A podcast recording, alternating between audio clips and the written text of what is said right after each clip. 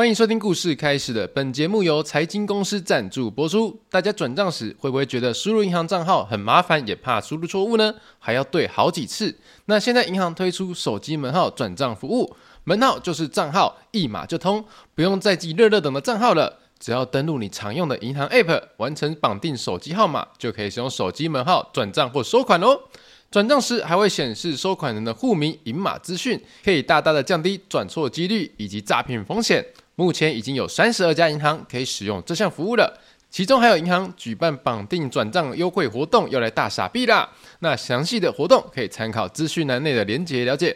强力推荐大家使用手机门号来转账，让转账收款变得超轻松。嗨，大家好，呃，现在是二零二三年的十一月二十二号晚上的八点四十五分。大家好，我这么正常的时间录音真的太棒了。为什么呢？先跟大家讲个一周大事哈，一周大事就是我在刚刚前两个小时，我终于把我的新书完稿全部都交出去了，我终于结束了，我不用再不用再赶新书的东西了。我说老实话，不是说不喜欢画画，不是说不喜欢画新书，而是其实你知道，画一篇新书的内容哦，篇一个章节里面有五个五到六个小故事，然后呢，你画一个小故事的时间，其实基本上可以花花我一个月的时间了，真的就是这个样子。那如果把它里面的故事拿去在 YouTube 上连载或者做成动画来分享的话，可能赚的钱还比较多一点。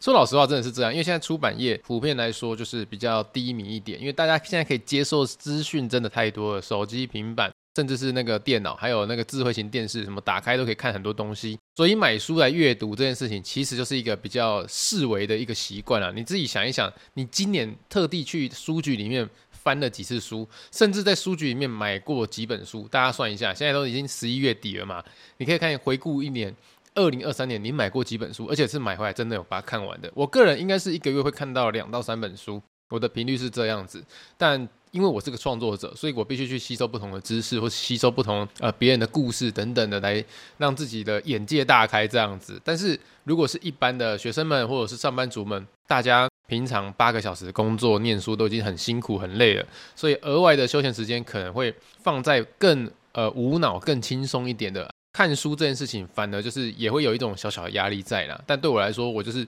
会把看书当做放松的一个管道，每个人的取向不同，但重点为什么讲到这边呢？是因为终于、终于、终于把书画完了。我真的是交出去的那一刻，告诉编辑说我完了，这是最后的。我说哦，有一种武力全失的感觉，就是你的全部的武功全部都龟派气功整个发出去了，你已经没有任何力气可以再做任何挣扎了。反正就是我给你了，不要再告诉我说还要补什么，我不管了。我相信后面可能还有些新书封面啊等等之类要处理，不过我不管了，我已经没有任何精力了。我想要好好的就是好好睡觉，因为从八月那个时候我们就开始准备新书的东西，原本说是九月底就要结束，可是你知道画完之后还有一个东西叫上台词，上台词还有对话框，这是非常困难的东西，因为我出的是漫画书嘛，漫画书的台词必须跟画面。要有一个奇妙的平衡感，你不可以太多文字，因为看起来会像小说。可是呢，你字太少的话，人家一翻一翻翻翻翻，搞不好五分钟就看完这本书了。所以我们必须把它的文字跟它的图片有一个平衡感放在那边，所以是呃需要精雕细琢的。所以终于哦，都把这些文字台词都搞定完，今天终于结束了，我好感动。好啦，这个就是我的一周大事啊。我我相信可能没有人知道说我现在的心情是多么开心跟感动，因为。呃，大部分的人可能没有出过书的这个习惯，但但是我们就换个方式想嘛，就是你今天终于交出去一个超级靠背的案子，或者超级靠背的报告，那个教授、那个老师把你这个报告雕了又雕，雕了又雕，然后你弄了大概三四个月，终于把报告交出去了，而且你中间还跑去看身心科，因为你睡不好，因为你还要做其他东西，你并不是说只要每天整理这个报告就好了。没有，你还有其他的功课，你还有其他的工作要做。可是你的上司、你的老师，他不会因为说你有这个大报告要去准备，而去去体谅你啊，让你可以专心做这件事情。没有，他还是平常你该做的事情都要做完。现在终于一切没了，你可以恢复正常的，好好回到自己的生活那个品质了。我真的是心情非常感恩呐。好了，反正这一周大事就这个样子了。那接下来呢，这个礼拜哈。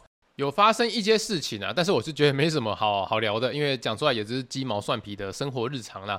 我们不如来讲一下上个礼拜，因为百万订阅，那百万订阅的 YouTuber 们好像都有一个不成文的规定，就是要开一个百万 QA 水一集这样子。所以我上个礼拜我在我的那个 YouTube 社群，我就发文告诉大家说，你可以留下你想要问的问题，我们会做一个 QA。那你的问题呢，问到我的心坎里的时候，我就会送礼物给你这样子。因为我们那时候发了一天，马上就四百多个问题了，所以我们马上就录一录，把它录一录，录一录这样子。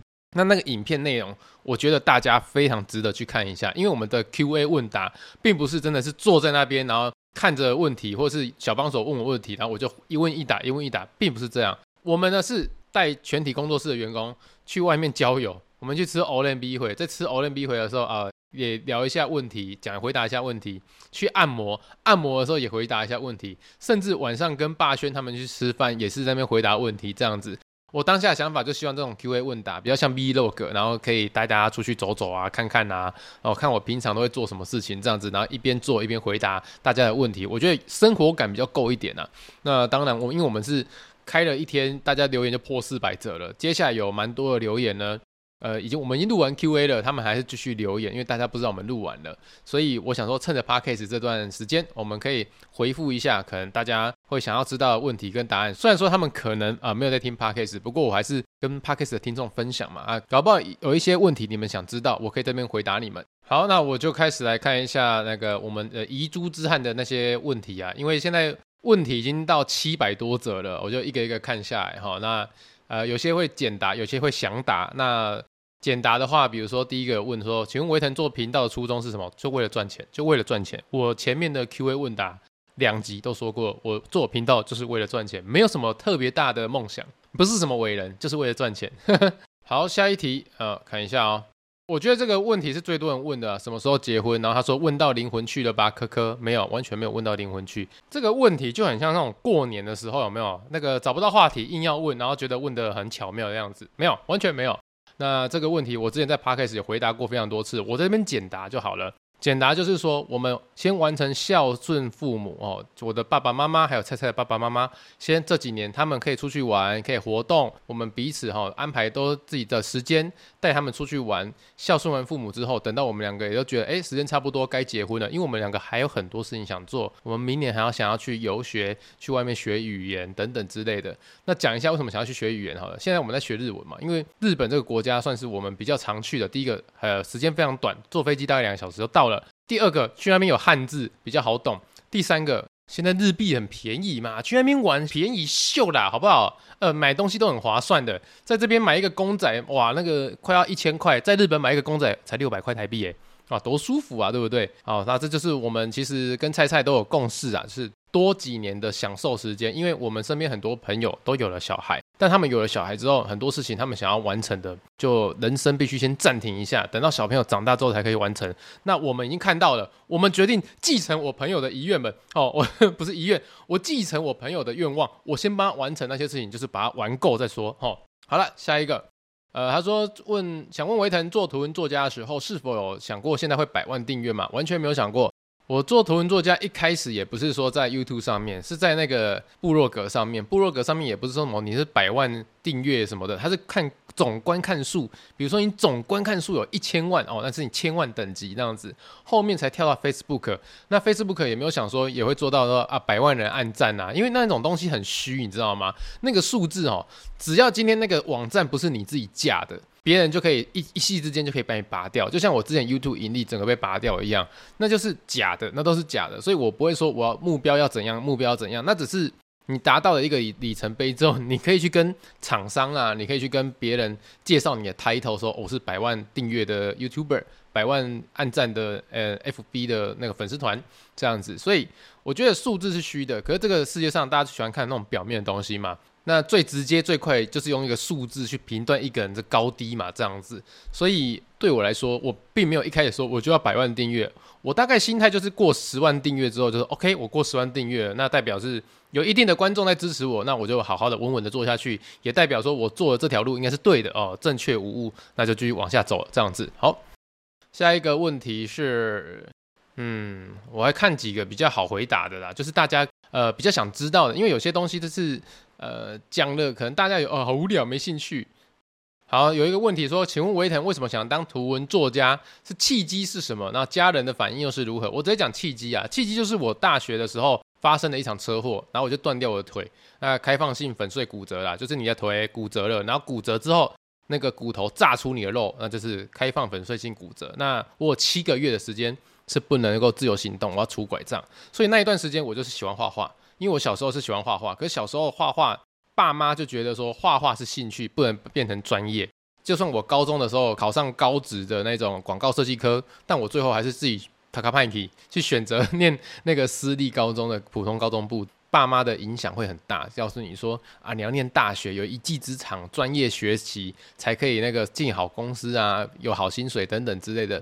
那时候是被这样洗脑了。可是，在大学那个时候哈，就出了一场车祸嘛，停下来，人生有七个月的时间停下来，然后开始面对电脑，然后开始画画，重拾画笔。因为当时很多部落客们，这个图文作家们也在上面分享自己的漫画，说我就这样画下去了。从那个时候才开始画。那腿伤好之后呢？医生跟我说，你可以回到以前的生活，正常的生活。可是我不想回去了，因为我觉得画画才是我想要追求的事情。所以我很感激那时候的我，可能飙车飙到让自己这样出车祸。不过讲一个比较悬的事情好了，比较悬的事情就是那一天我骑摩托车出车祸，在上学的路上出车祸。但是呢，我被送到医院的时候，是整个家族的人，我孙家嘛，我姓孙，整个孙家的家族都知道家里有人出事。为什么呢？因为我姑姑。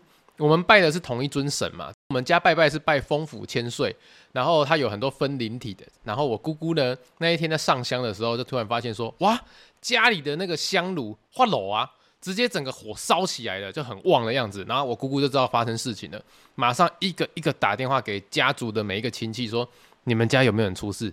你们家有没有人出事？你们家有没有人出事？然后打到我妈那边的时候，就说你们家有没有人出事？然后我妈就说，哎，你哪在？我就说维腾他那个出车祸，他说可惜领导哦，就这样子，就是在那个时间那个 moment，不知道为什么，就是有有这样奇怪的事情发生啊，就是家族神像的分灵体，然后他的那个香炉就突然化了啊，这样子，我是觉得蛮奇妙的。好，来看下一个问题哈，啊，有一个问题是问我说哈，图文插画跟漫画还有动画，哪一个是阿腾最喜欢的创作类型呢？如果哪一天不用考虑到收入跟未来的发展，身为一个创作者，最想要完成什么样的作品？好，我们先回答第一个哈，呃，插画、漫画、动画，哪一个是最喜欢的那个创作类型？现在的话，应该还算是动画了，因为动画可以是让大家可以最广的去接收到。我的作品的一个方面，就是小朋友们啊，或者是大人们，有些大人们他们根本不看画面，他是听故事的，专门来听故事的。那小朋友们就是喜欢在那个电视上或者手机上面看。我出去外面吃饭的时候遇过很多，都是在呃吃饭配手机，然后再看微鬼画的。那或者在高铁上也有遇到妈妈让小朋友看微鬼画的。我是觉得这一种才是一个让我的作品最大化，让大家被看到这样子。不是说图文插画不好，不是说漫画不好，而是。我们看影片的话，那个门槛会降低很多，所以目前做动画是蛮喜欢的。那如果有一天不用考虑收入跟未来的话，身为创作者想完成什么样的作品，其实就想拿大笔的钱来砸，就把自己以前的那个微不幸剧场啊，或者是呃微鬼画那些有的没有的，我就专门写好一个脚本，就真的是开始做台湾的那一种真正的动画出来。如果没有任何收入影响，有无限的金钱让我来做的话，我一定要组织这样团队来做这些东西。我不能说。台湾没有这样的团队，而是有这样的团队，但就一句话，为的急呢，就是没有钱嘛。你要大家，大家也要用钱来做事情，对不对？总不能靠热情啊。所以会问说，在 YouTube 的初衷是什么？就是为了赚钱，就这么简单。那如果今天我没有那个金钱的限制，金钱的我完全解放哦，我整个放题，我整个无料，有人愿意支持我的话，有没有？直接动画公司开下去，舒服，舒舒服服，而且我很想要把维腾的那个角色，就是做成那种像。呃，蜡笔小新啊，或小丸子那种日常的，因为我觉得我以前的那种学校的故事都其实蛮好笑的，真的，我在上学的故事都蛮北烂的。我想要让它变成一个日常日常番呐，哦，让大家可以吃饭的时候啊，啊，打开看个十分钟啊，配个饭吃。我觉得这种动画是我目前想要往这样发展的，但是有钱啊比较重要了，对不对？好。那来往下面看看哈，恭喜维腾，曾经有职业疲劳到想躲起来闭关吗？如果不继续的话，有幻想过要做什么行业吗？第一个想要闭关吗？我每天都在想这件事情哦。说老实话，我是那一种非常非常懒惰的人，我可以不要做事情就不要做事情，就是可以懒就懒，甚至就是中秋节烤肉哈，我就是最后一个会到的那一种人。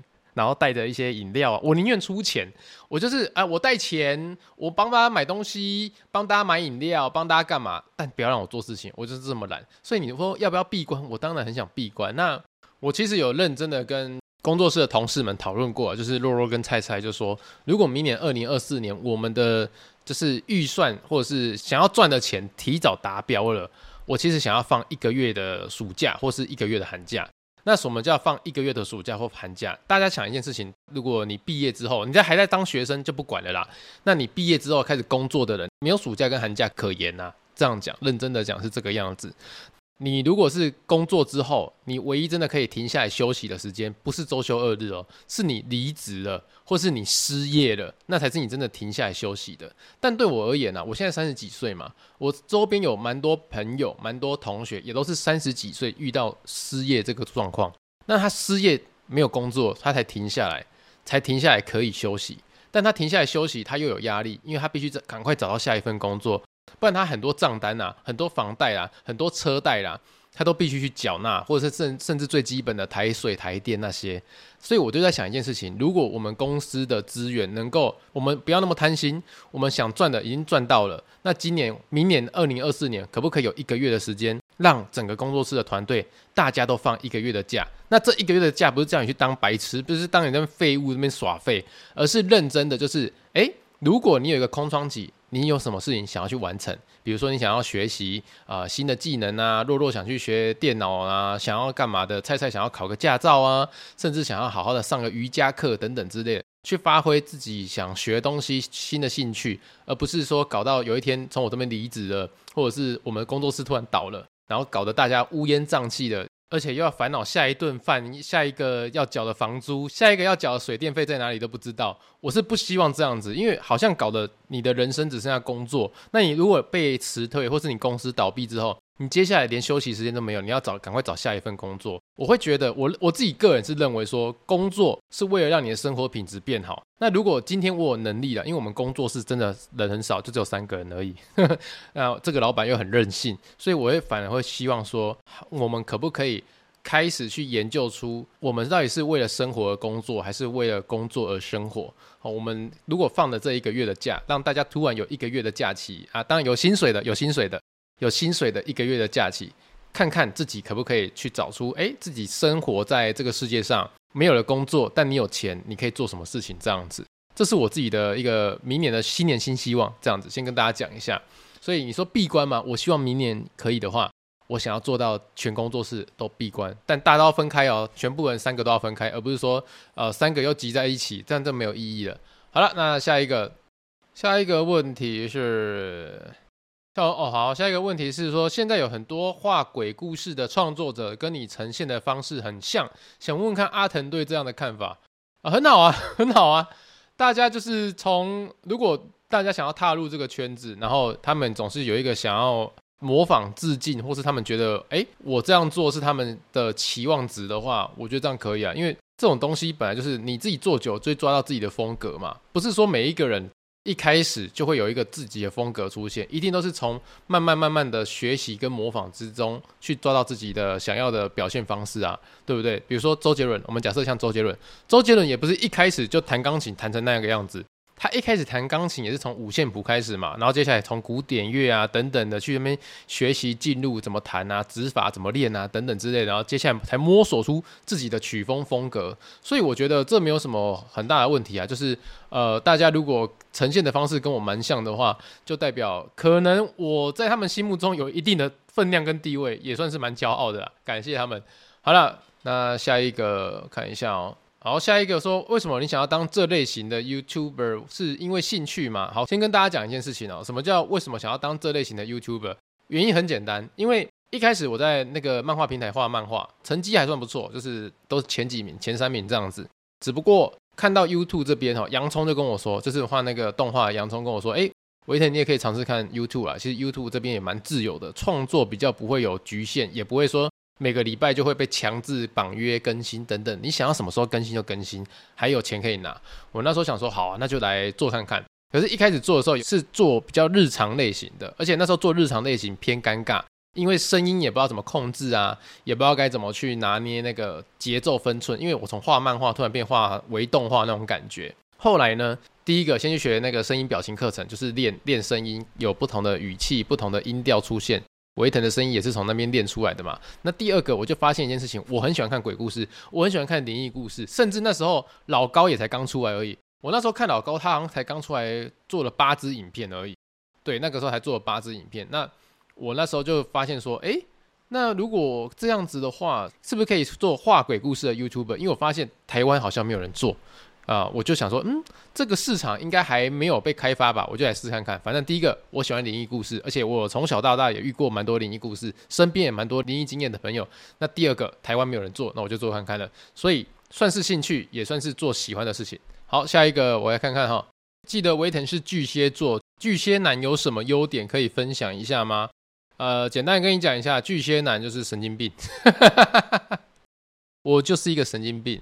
那其实巨蟹男你要怎么分析他？他就是阴晴不定，然后内心戏很多，而且他很喜欢检讨自己。什么叫检讨自己？就是你今天哦，你可能跟他吃一顿饭哦，然后聊天哦，他可能嘴贱你几句哦，呃，就是嘴炮你啊，然后贝哥哥那种贱贱你几句这样子。那你们一切都很开心的回到家了，结果回到家之后呢？那个巨蟹男，他可能一整个晚上都在检讨，说我今天是不是哪句话有说错？我今天是不是哪些表现表现的不好？他还开始在脑中开检讨报告那一种。然后下一次见面的时候，他搞不好讲话会收敛一点。那有些可能就是不会开检讨会，或是他还没有被正面抨击过哈。像我之前有说过，我以前讲话是白目的。那如果他真的是被教育过哈，有被震撼教育过，有被直接指出问题的话，我是觉得呃巨蟹男还算是。可以相处的朋友啦，我觉得那种呃朋友的话，如果要认识巨蟹男的话不难。他们对于吃东西有一个比较大的执着，就是你带他去吃好吃的，或是你要跟他道歉的时候，你带他去吃好吃的东西，他就很快就会原谅你了啊。这样跟你分享一下。好了，那接下来我看时间差不多了，这个 Q&A 问答其实我们有蛮多是放在 YouTube 里面的，那所以大家如果还想要知道更多内容的话，可以到我的 YouTube 频道去搜寻，然后去看一下。那上 Podcast 的时候，我不确定已经剪完了没，但是我们两个礼拜内一定会上片。接下来我们钟声之后进入周记环节。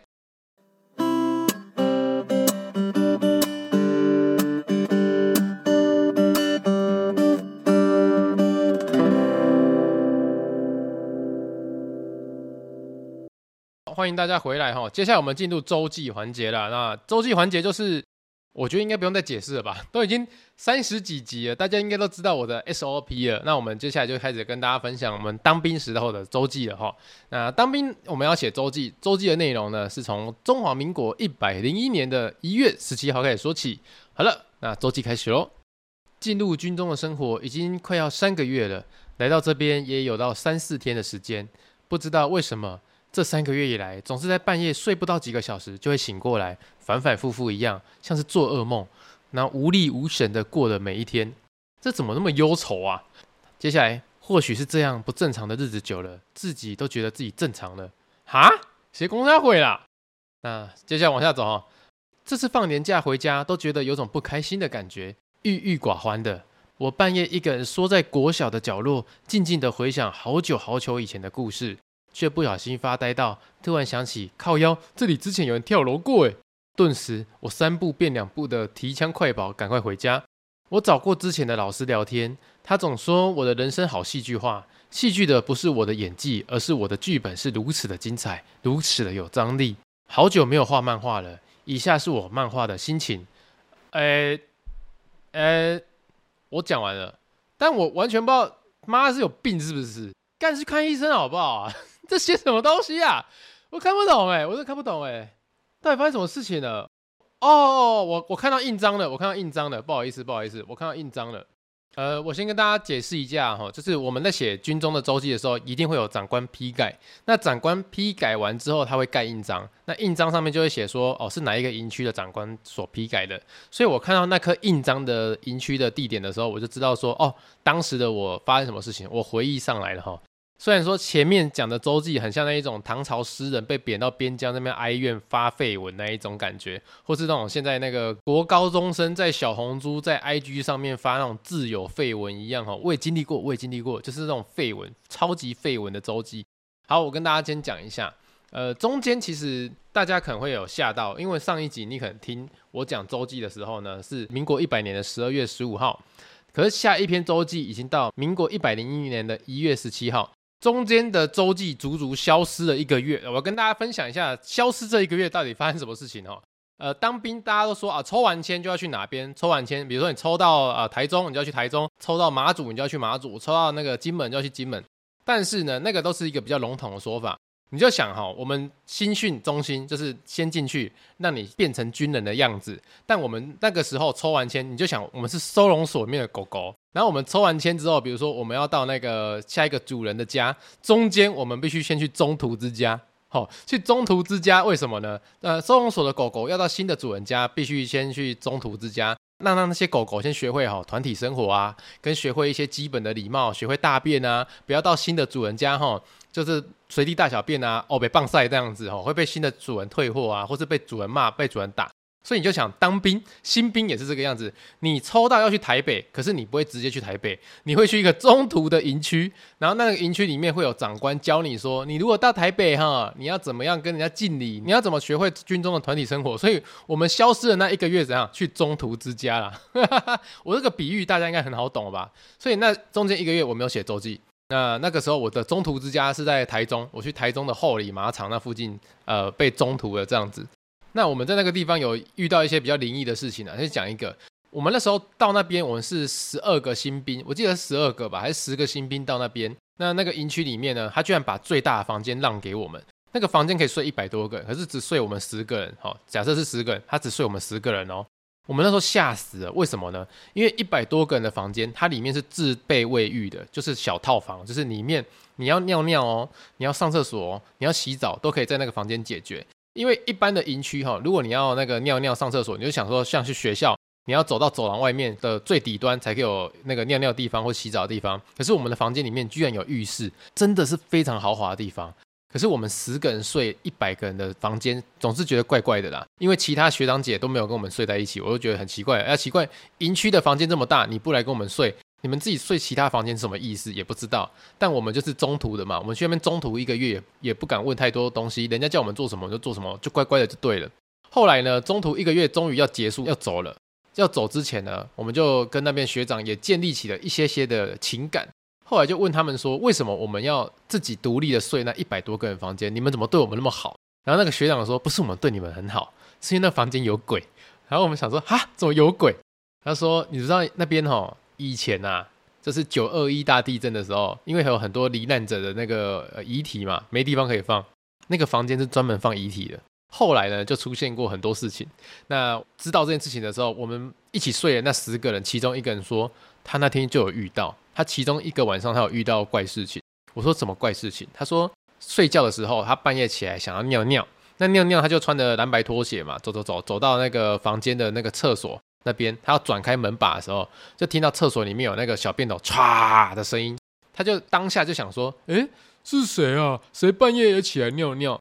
他就回头看着床铺，然后结果床铺上面除了他嘛，除了他起床之外，其他九个人都躺在床上。到底谁在里面上厕所？他整个吓到了。那住在那边阿斌哥学长也跟我们讲说，除了那个房间以前是放遗体的之外，也发生过很多事情，让他们不敢再睡那边了。因为你放完遗体之后，可能整理打扫完，就还是要继续睡人嘛，不可能说因为曾经放过遗体就不能睡。可是他们曾经就是睡在里面过，就遇到说有几个阿兵哥半夜在厕所尿尿的时候，尿尿小便斗一整排十个，他就选了一个尿尿，就尿完之后，通常尿完他就会冲水，帮你的尿冲干净嘛。就他尿完之后，他的小便斗没有冲水，但其他九个小便斗自动冲水。就整个傻住，说发生什么事情？我尿尿这个没有冲水，旁边九个居然自己冲水了。反正就是这种诸如此类一些奇怪的事情，就是发生在他们那个营区里面，所以他们就是后来都不敢睡那个房间。那个房间只给我们那种中途的阿兵哥去睡，这样子。反正我们只睡一个月或是三个礼拜就走了这样。那最好笑的事情哦，我们要走的时候，学长就问我们说：“哎，你们当时来的时候是不是坐军用卡车过来？”就是那种很大台的那种军用卡车，里面可以坐二十几个人那样子。我说对啊，对啊，对啊，我们就坐那个过来。哦，坐那个车好晕哦，而且很冷，因为那时候冬天嘛。那种军用卡车的后面座位的地方，就是用帆布把它包起来啊。那其实，在高速公路上面跑很很冷啊，那个风会一直灌进来。然后我就这样抱怨了一下，结果那个学长跟我说，其实你应该抱怨的不是这个，你不知道吗？那个军用卡车以前在九二一也是来载遗体的。然后我听了就傻掉了，所以我当下就想说，我们是坐着载着遗体的军用卡车来到这边，然后住了放了遗体的房间，是这个意思吗？哦，就是这样子。后来那个学长跟我们讲说啊，不要那么担心啦，你们都要走了嘛，而且台湾这个地方哪里没有死过人，对不对？不要想太多，不要想太多。好了，那这边就是大概先讲一下我们在那个中途之家，哦，我们这中途流浪狗狗所遇到的一些奇怪的小故事。再讲到说为什么这一篇周记，哈，我们来看一下复盘一下为什么这篇周记的情绪这么差。因为我已经回想起来当时的回忆了。其实我们当时就是到嘉义那个营区的时候，第一天是非常开心的，真的很开心。我们十几个人到那边，超级开心的。为什么呢？因为一到那边晚餐时间，全营区的人都在吃麦当劳。超级 happy，当兵呢？当兵可以吃麦当劳哎，不是吃那种伙房兵煮出来的那种菜，是真的是麦当劳。原来那一天我们到营区，刚好是营区的伙食哦，有盈余啊，就是没有把那个伙食费花完，所以长官为了体恤大家，买了麦当劳给大家吃。那因为我们那一天报到，所以他也有买我们的份。那我们一些新兵到那边，哇，这营区太爽了吧，可以吃麦当劳，我们就也坐下来开始准备要吃。我才刚吃了一口薯条，我永远都记得我吃了一口薯条，喝了一口可乐哦。那个班长就马上走过来说：“怎样啊？麦当劳很好吃吗？啊啊，我们自己煮的便当就不好吃了吗？”哦，我跟大家分享一下为什么有麦当劳又有便当哈，你就想说。呃，麦当劳就是学校额外叫的麦当劳给你吃，但是学校一定都会吃营养午餐，就这样子。当兵也是同样的道理，当兵每一餐都一定会煮饭，那麦当劳也是额外叫的。结果我们那些阿兵哥看到麦当劳，一定先吃麦当劳，不可能先吃便当嘛，因为阿兵哥煮的便当又不好吃。但那个班长一走过来说：“怎样？不吃我们的便当是不是？啊、吃麦当劳很爽是不是？那种感觉。”我们说：“不会，不会，不会，不会。”马上打开那个铁盒便当，哇，里面的菜超级满的。一个卤排骨，然后满满的白饭跟三个配菜，就是什么炒豆干啊、炒海带啊、炒三色豆啊，还有一整颗完整的地瓜，我们就硬着头皮一直把它吃吃吃到快要差不多见底，反正就是吃把它吃完就对了。吃完之后才可以吃麦当劳。那那时候真的有麦当劳可以吃，谁管它饱不饱？反正就是一定要再塞一下鸡块或是薯条。大概就吃了两三条薯条，跟喝了几口可乐的时候，就被说集合。然后我们这几个新兵，全部人提着麦当劳跟行李，就在餐厅外面走廊集合。那班长就要求我们把所有的行李啊拿到房间啊，并且换运动服装下来哈，那进行那个晚会，就是要开会这样子。我们说好，那就马上冲上去。我们的房间在三楼，从一楼我们的行李大小包的跟麦当劳一起拿到三楼。就一到三楼的时候，班长就说全部下来。然后我们是傻眼，就全部东西都还没放下来，又拿着，然后跑回到一楼。然后班长就叫我们整队，整队完说好，去房间放行李。然后我们又跑上去三楼，跑到三楼的时候又说全部下来，就这样来回，来回，来回，来回。我们来回大概五六次，然后每个人都气喘吁吁的，因为班长都要求我们用跑上去的这样子。后来到第六次吧，班长就问我们说：“你们知道为什么要叫你们上去又下来，上去又下来吗？”这时候大家安静，真的不知道为什么。你又不讲，你要干嘛？哦，我们怎么会知道？你叫我上去就上去，叫我下来就下来嘛。然后这时候有个阿兵哥，就是我们同梯的阿兵哥，就举手说：“报告，是不是不可以带麦当劳进寝室？食物不可以拿进去？”然后班长就说：“对，知道还这样做。”全部的人把麦当劳放到餐厅餐桌上。我们那时候想说：“靠，你不会早讲哦！”就把它麦当劳放进去，放在桌上，然后上去赶快换运动服，想说：“诶，太棒了，等一下就可以开开心心的那个下去吃麦当劳了。”结果运动服换完下去集合，一打开餐厅门哦。里面所有的阿兵哥，一百个阿兵哥坐直挺挺的，因为要开会了。开什么会？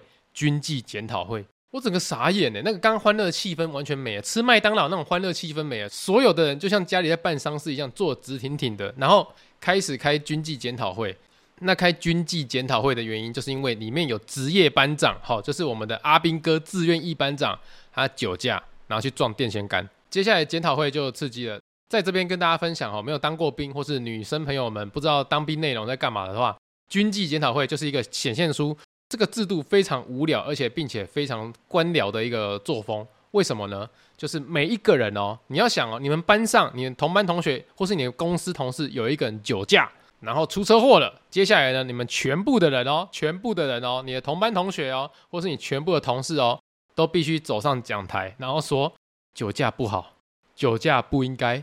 酒驾坏坏这样子，每一个人每一个人都要上去讲，而且都要讲不一样的理由，说我觉得酒驾不好，酒驾会怎样怎样，酒驾会怎样怎样。所以我们就是很纳闷，我第一天来这边，我都傻小啊，我就在那边上去跟他说酒驾不好，我不知道谁酒驾啊，酒驾那个人是谁，我就很纳闷，我就默默的在底下问说，哎，不好意思，学长，请问一下，酒驾的是哪一位班长啊？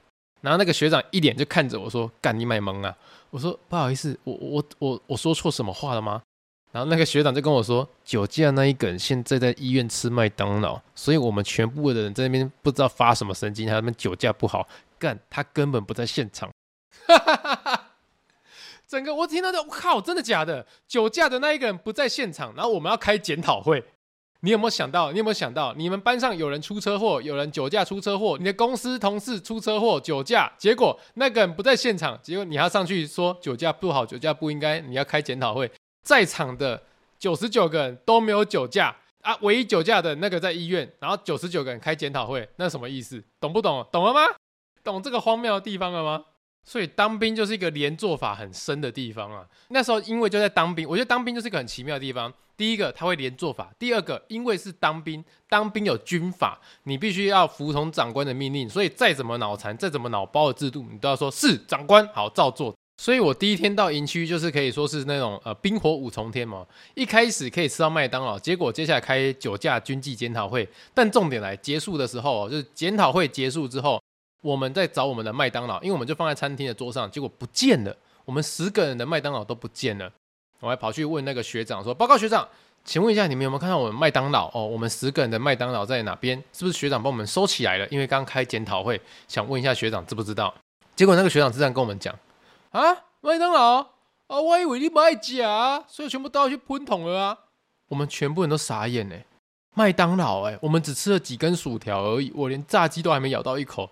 他说他倒去厨余桶，我当下，我们十几个还觉得说他是不是骗我们？他把他麦当劳都拿去偷吃掉？没有，我们真的跑去厨余桶看，然后厨余桶里面满满的麦当劳薯条、炸鸡、鸡块，我傻眼，我们的麦当劳被倒掉了。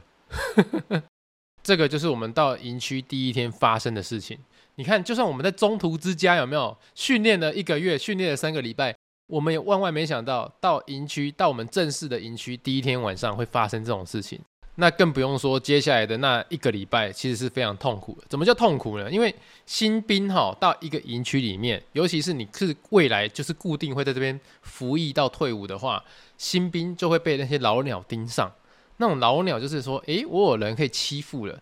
这一种就是所谓的很恶心的学长学弟制啊，就是他看的不是能力，就看的是先来后到。当然，我们里面就是一般我们就是去当一年兵的那些，有些比较正常的人，他不会说我跟你学长学弟制很重，他不会这样要求你，但他会告诉你说，有的时候要会看脸色，你要爽可以，但是你不可以爽过头，因为当兵有一句话就是说，不打勤，不打懒。专打不长眼，你这边白目不长眼的话，一定被抓出来扁。那我们在那边的第一个礼拜，其实是过得非常的，呃，算震撼教育嘛，我也不知道。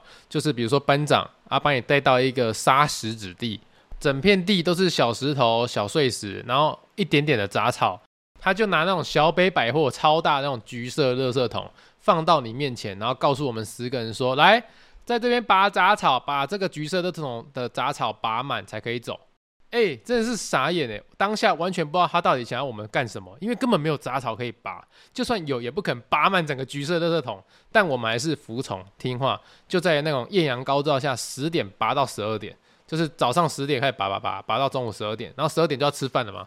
然后十二点吃饭的时候，他又走过来说：“啊，怎么才拔这么少？因为根本没有什么草可以拔。”我们根本没有草可以拔，我们就在摸石头而已，就一直在那边假装在拔杂草。可是其实十个人在那边摸石头，摸摸摸。然后十二点吃饭的时候，那个班长就走过来说：“杂草拔完了没？”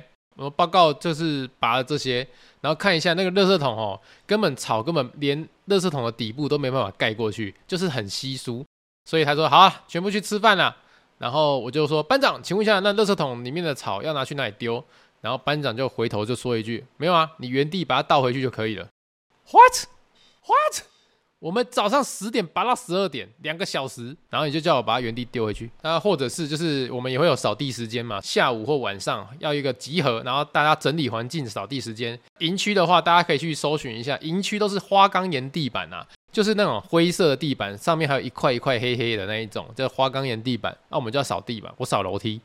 那我楼梯扫完之后，都要找班长去检查。我记得那一天是我扫完了，我去找班长检查，说报告班长，我扫完了，麻烦来检查。然后班长就走到楼梯那边，他都还没走上去哦，他就说你没有扫干净。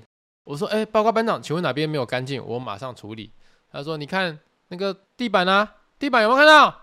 上面不是一块一块黑黑的吗？把它扫起来为止。他就指着花岗岩上面的地板里面的那个花纹，黑黑的花纹，说叫我把它扫起来为止。你知道为什么我的周记可以写好像快要去死一死的那种感觉？因为我们每天就是在做一些这么没有意义的事情。那一种情境，那一种当下，就是你受了一个正规的义务役教育，甚至念到大学毕业，甚至里面还有研究所毕业的，结果来到这个营区，被一个酒驾，然后要被剔除的职业军人，然后去叫你去做这些事情，整个很纳闷，说到底我在这边当兵是为了什么？哦，我的周记第一个礼拜就是到那营区那边的时候，我其实是非常负能量，负能量到爆炸的，然后也不能逃兵，你知道吗？那时候真的超想逃兵的。可是也逃不了，还是命运来就要接受它。整个感觉 kimoji 就 buy 就败你刚才就这种感觉啦。好啦，反正这个礼拜周记就分享到这边。那接下来如果未来啦，未来你可能半年内、一年内就要去当兵的弟弟们。听众们，听我一句劝，过来人的经验就是，你进去遇到这些这种不公不义的事情，或是很脑残的时候，你就要想说，你现在是个演员，你是一个技术很好的演员，你在演一个阿兵哥，你在演一个服从的阿兵哥，你是个戏子，好，你把你想象成是一个职业演员，不是职业军人，是职业演员，他叫你做什么你就照做，哦，这个心态你就会过得比较舒服一点。好了，先跟大家分享到这边，接下来我们进入 Q&A 问答环节哈。哇，这礼拜的东西会不会太硬了啦？就是前面回答观众问题，然后后面讲当兵的黑暗面，接下来又要进行 Q&A 啊，Q&A 也我我还不知道是什么东西，大家会问什么？好了，我们来看一下 Q&A 问答环节哈。那首先我们看 First Story 的留言哈，第一个留言是短腿毛茸，我是桃园人，威腾的新粉丝，YouTube 上面的鬼故事很少会毛到我哦，但是在外面开车还是虎头山爬山的时候，我都不敢听。昨天在虎头山爬的时候，听维腾的 Podcast，想说是不是鬼故事，结果反而很有趣诶，很多地方超级好笑的。缺点就是阿公阿嬷迎面而来的时候，我要憋笑，因为很怕他们没有看到我的耳机，或是不知道是什么东西，直接把我当神经病。那从下山停车场走到环保公园，到虎头山的樱花钟，再下去走一圈，刚好一个小时。听完一段，谢谢维腾让我爬山的时候运动变得更开心了。好了，就如果我这边讲一些冷笑话让你开心，也是啊、算是不错了，积福积福。好，下一位是那个零三零七，他说我最近才开始听维腾的 Podcast 哦，我把所有的开头都听完了。那到 EP 十一的话，我有感同身受，我在国中被全班排挤霸凌。我跟老师说了，老师也说没什么，而且我被骂的时候，同学跟老师都在笑我，把我当乐色。所以啊，我希望啊，我希望这件事情不会变成你人生中很大的阴影。虽然说它一定会存在，但有一天你过得比他们好，你就赢了，真的真的。好，下一位他没有留昵称哦，他说虽然在 IG 已经知道有人把狗血儿停在殡仪馆里面了，但在 Podcast 又听到，还是一直笑，还一直倒转反复听了十次，有必要吗？有这么好笑吗？没有吧。好，下一位留言是陈俊华哈，他说真的不要签自愿意哦，什么见红就修都是假的，要签也不要签成功领。等一下，我合理的从你这个留言判断出你有签，你有签，你这个留言有怨言，而且说不要签成功领，所以你是签了成功领，我的推论应该是正确的。好了，下一位呢？他们有留昵称哦。他说维腾录音录到喉咙不舒服的时候，可以喝看看桔梗水梨汁，对喉咙很有帮助哦。呃，我去找一下，看附近有没有卖。谢谢你。下一位是玉金，他说开桶真的疯掉，停殡仪馆是杀小啦，直接买新电脑啦，再一次会自杀吧？啊，听说十二月十四号会出最新的晶片，然后我想要等十二月十四，等一下，等一下好了。对，然后下一位呢？他是勋，他说从 YouTube 开始看维腾的影片，非常喜欢。维腾在这集提到当兵的小腿开放性骨折，我也是一年前小腿开放性骨折哦，预计明年初就要去当兵的，而且还是海军陆战队。不知道维腾有没有什么复健的方式？没有，多睡觉，多吃补品，就这样子。希望你一切正常。然后呃，多走路啊，走路应该也是对于骨头的那个刺激会比较好一点，但不要走太多哈。好，下一位是西固，他说先换电脑吧，不然听起来还没到十二月，维腾会每天被转圈圈的电脑气炸。呃，他这几天比较安分了，所以我想说等到十二月十四号吧。好，下一位他说，自从维腾开始读当兵日记，每次都被吓一跳，哈哈哈，都会被维腾突然间尖叫吓一跳。哎呦，有吗？那我尖叫啊，不管了，还是继续啊，保持自己的原汁原味。下一位是叮当，他说，关于把人当成摩托车抄的单位，在经进案后就已经被解编了，可以搜寻把人当摩托车抄的单位，第一笔就是了。好的，感谢你。好，我们接下来念 Apple Podcast 的留言哦。啊，你留五星好评的话，我们就会念你的留言了。第一位是干得好维腾，通勤的好杀时间的节目，这个的会不会太多了？好，三十一集里面有说到电脑一直宕机，一直宕机，要不要试看看放乖乖在旁边？因为有放乖乖的机器设备才会乖乖。虽然听起来很奇葩，但是在影视幕后工程或是工厂都会做的事情哦。之前在剧场里面演出，老师说机台旁边放乖乖机器才不会出状况。我听的时候真的觉得很神奇，因为老师说有放真的有差，但如果后面真的电脑不行，还是建议买一台新的啊，要买就买自己最喜欢、最最好的电脑啦。呃，放乖乖这件事情我也是有耳闻呐，但我会忍不住吃掉，因为绿色是椰汁口味的，蛮好吃的。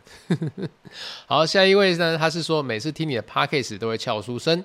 Hello，维腾，我投选项一哦，因为心目中最想要的电脑，买了就不会后悔了，不买了才会一直后悔不已。而且有个感觉，刚推出的新产品前面几批都会有些 bug，所以宁愿买已经上市一段时间的相对稳定的产品。哎呀，这不就是重点？重点就是它太贵了，呃呃呃，太贵也是我的缺点呐、啊，因为一台笔电要八万九，哎，我真的买不下去。好，下一位，维腾财富自由了吗？呃，维腾你好，不知道会不会被念到？我是从偷听 story 才知道维腾的，只不过前阵子农历七月听太多鬼故事跟伪鬼话，觉得后期有点严重的状况，一直有幻听跟幻觉。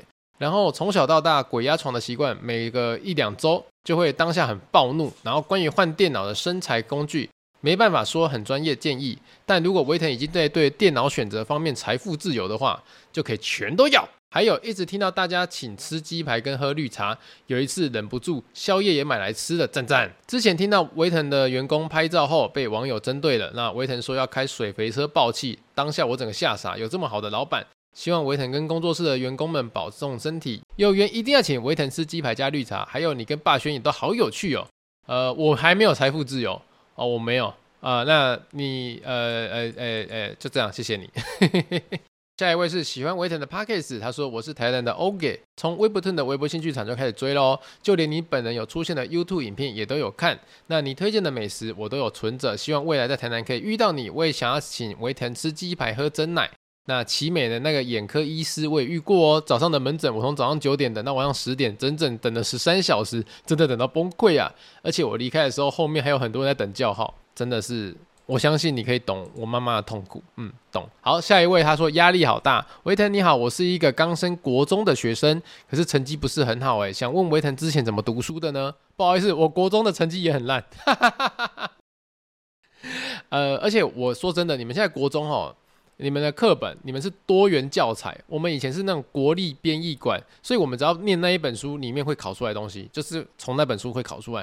可是你们现在范围太广了，真的是我我救不了你，真的是救不了你。但是我可以救你的就是，你现在有什么兴趣，就往你那个兴趣走。因为未来呢，你可以用你的兴趣赚钱，或者是我前面几集有讲过的，你把理财这件事情放在第一位。因为你在长大之后，你的生活品质就是用钱来换，所以你在这个年纪哈，第一个找到自己的兴趣，第二个了解钱要怎么管理，我觉得这是比较重要的地方啦。那因为长大之后，不管怎么样。